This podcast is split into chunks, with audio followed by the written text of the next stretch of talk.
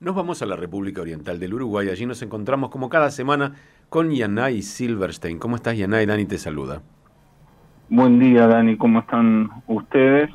La verdad, contento de estar de vuelta en contacto. La semana pasada me, fue imposible cumplir por motivos estrictamente personales que una vez superados, bueno, este, hoy puedo estar de vuelta en línea con ustedes. Y lo que venía pensando en estos últimos días, entre, como te digo, entre una cantidad de obligaciones personales que me tuvieron muy atareado, es eh, tiene que ver con historia y tiene que ver con política o con las cosas que suceden o cómo vemos el pasado y cómo leemos el pasado, el reciente y el, y el más remoto. Y también creo que ha tomado especial actualidad cuando estamos viendo los, los eventos y las imágenes especialmente crudas en Afganistán. Pero déjame ir un paso más atrás y estuve elaborando ahí un, texto eh, sobre el fenómeno de lo que se llama hoy en día la cancelación, que, que se puso tan de moda en Estados Unidos, esto de tirar abajo estatuas, eh, de, de, borrar de los textos ciertas personas, personajes, eventos. Entonces, este, quería compartir algunas ideas respecto a esto, diciendo que si la humanidad hubiera comenzado a cancelar sus acontecimientos más condenables, que siempre los hubo, desde el momento en que la escritura comenzó a registrarlos, los hechos, este, por la escritura primero registraba números, en realidad no tendríamos memoria.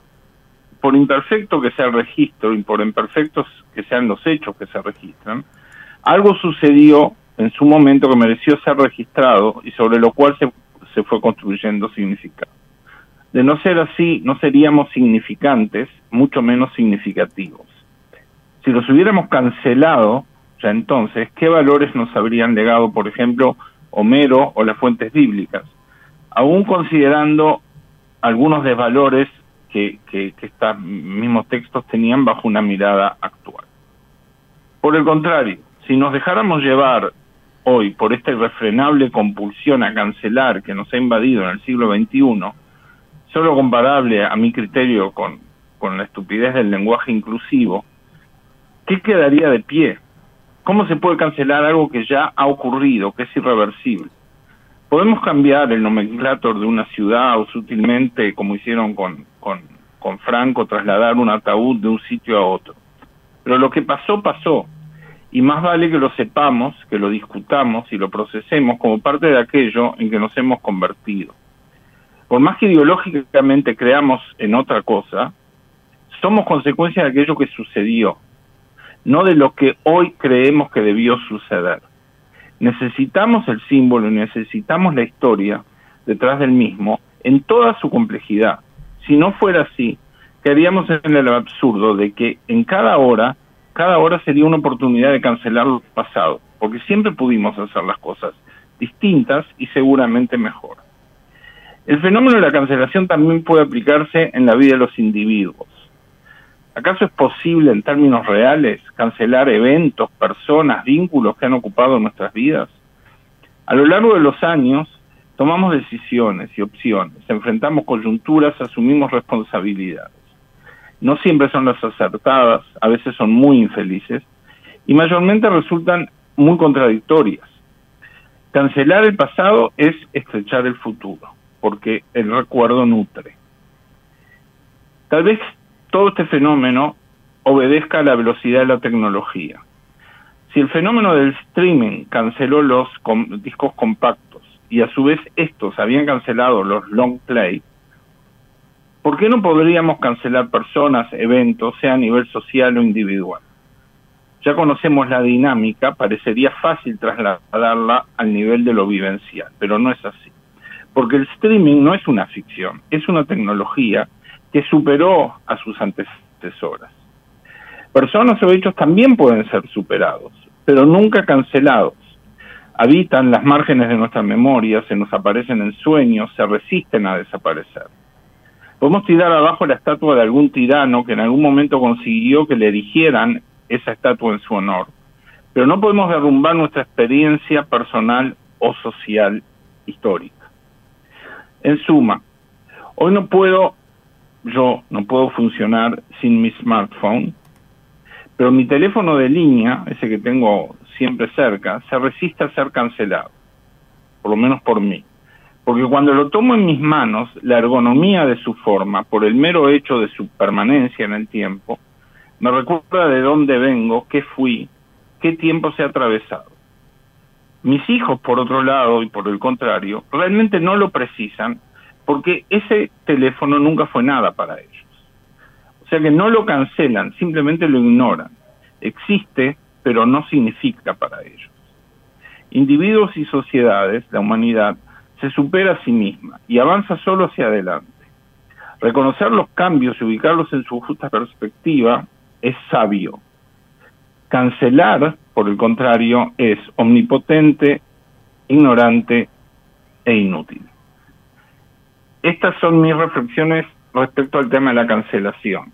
Y ahora, pegando un pequeño salto temático, y esto es simplemente para dejarlo como planteo, porque el tema recién comienza y es hay mucho va a pasar va a correr mucha agua bajo el puente todavía. Lo que está pasando en Afganistán con la retirada de los Estados Unidos la invasión de los talibanes el caos y el éxodo y la, necesidad de escapar literalmente escapar y el destino probablemente no probablemente certero de, de, de la mujer como como género y como como individuo este, realmente nos deja todos pasmados, ¿no? Como, un imperio, como el imperio de los Estados Unidos, saca sus fuerzas y de pronto cunde el caos. Y eso también, pensándolo en términos históricos, este, si, si te pones a pensar, eh, y es una sugerencia porque capaz que no, no es 100% válida, cuando los imperios caen o se retiran o, o pierden, generalmente dejan este tipo de grandes vacíos hasta que se acomodan después de vuelta las naciones y, los pueblos que estaban dominados por el imperio, este, a veces lleva muchos siglos. El, creo que el caso clásico es, por ejemplo, Roma, que cuando cae Roma este, aparece el sistema feudal, que es todo lo opuesto a la hegemonía y la homogeneidad que suponía el, el imperio romano, aunque el cristianismo este, cumplió un poco parte de las funciones. Y, y también lo tenemos con los británicos, ya en, en, la, en el siglo XIX y XX, cuando se retiran de India y Pakistán y dejan dos naciones, o cuando se retiran de Medio Oriente y también dejan el, el problema palestino y judeo-palestino sin resolver. Y creo que si siguiéramos este, buscando en, en África, seguramente, no, no conozco tanto, pero debe haber muchos casos donde las potencias este, colonialistas de, su momento se retiraron y donde realmente hubo mucho caos y mucha lucha interna y fratricida que, que, hasta el día de hoy no ha sido superada. Este, entonces, en realidad era eso. Hoy quería compartir estas dos miradas sobre los fenómenos históricos, ¿no? Por un lado, este, claramente manifestarme en oposición a este fenómeno de cancelar aún las cosas más terribles que han sucedido. Imagínate si hubiéramos, si, si alguien, o de hecho los negacionistas quizás lo que quieren es eso, es cancelar la Shoah. Imagínate si se cancelara la Shoah. Este, no, no es imaginable, ¿verdad? Entonces digo, hay, las cosas sucedieron y lo que tenemos que hacer es trabajar sobre ellas y, y y desarrollar este, nuevas ideologías y nuevas percepciones y nuevas sensibilidades que nos permitan superarlas, pero precisamente porque tenemos una clara noción de lo que fue y de lo nocivo que fue, y eso solo lo puede dar la historia, pero la historia nos lo va a dar si lo conservamos, no si lo cancelamos o hacemos de cuenta que no existiera.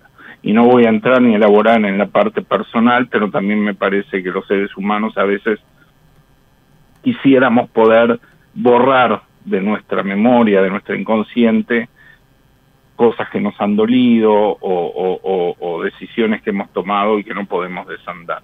Entonces me parece que valía la reflexión y bueno, este dentro de unos años veremos cómo funciona el tema de la cancelación respecto a, a la guerra en Afganistán que por otro lado es, es un fenómeno que los Estados Unidos han repetido a lo largo de su historia, en Vietnam, en Corea y, y sucesivamente, así que tampoco es demasiado nuevo. Pero por ahí va la cosa hoy, Dani. Este, Bien, eh, por supuesto que estoy más que de acuerdo. Solo agregar que yo cancelé mi número fijo de teléfono eh, y eso que significaba mucho para mí. Pero bueno, eh, también uno ve pasar la, la, historia y la vida y se pregunta para qué me sirven determinadas cosas. Cuando ya no sirven a veces hay que desprenderse. Te mando un abrazo grande, Yanay, y cuídense mucho allí también. Gracias, gracias, Dani. Sin duda hay mucho para paño para cortar en estos temas. Gracias por tu tiempo. Allí estaba Yanay Silverstein desde la República Oriental del Uruguay.